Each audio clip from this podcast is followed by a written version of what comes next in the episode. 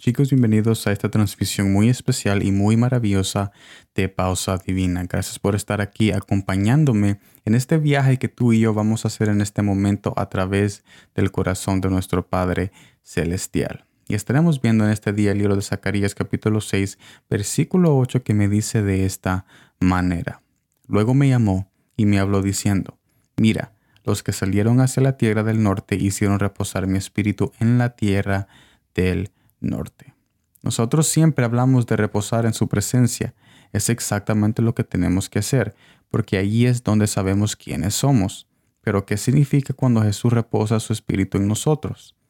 La palabra reposar en hebreo es noak, que significa hincar. En otras palabras, cuando entramos en la intimidad con Jesús, lo invitamos a que repose sobre nuestro corazón abierto y dispuesto. La oración abre la puerta hacia aquel que quiere cenar con nosotros, porque cuando oramos nos hincamos. Es ahí donde podemos conversar con Él en lo que tiene planeado para nosotros, pero no muchas veces su comodidad nos hará cómodos a nosotros.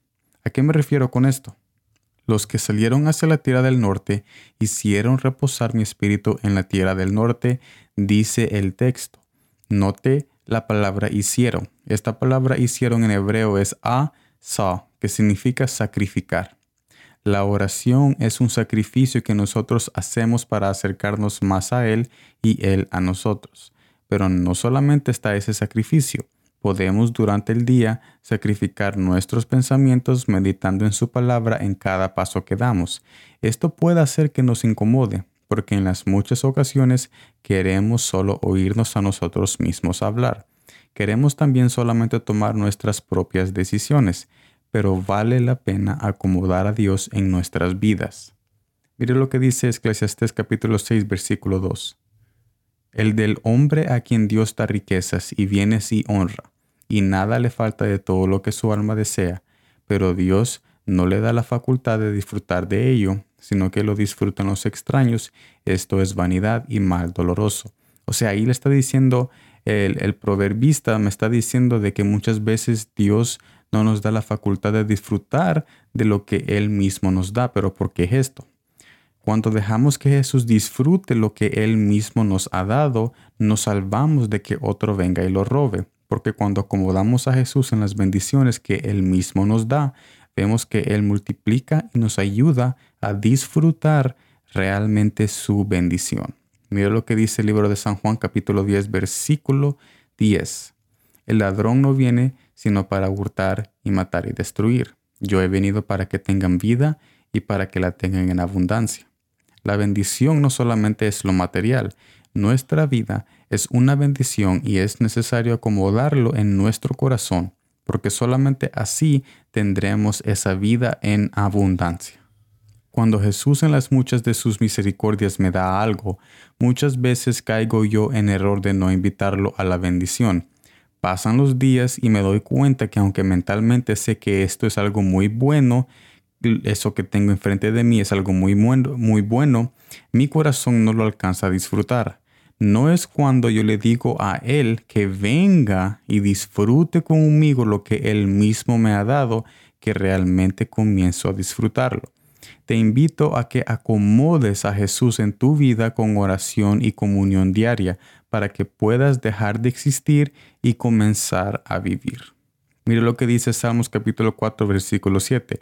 Tú diste alegría a mi corazón mayor que la de ellos cuando abundaba su grano y su mosto.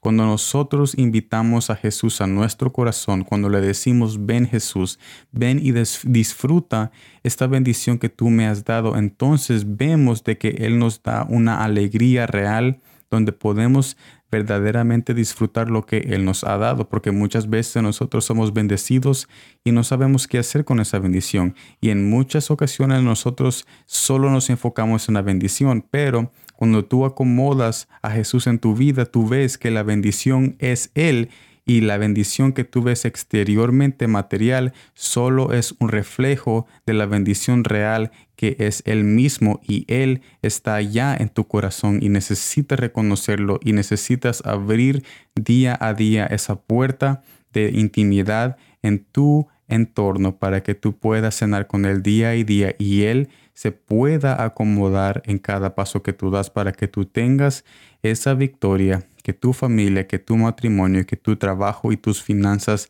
están anhelando.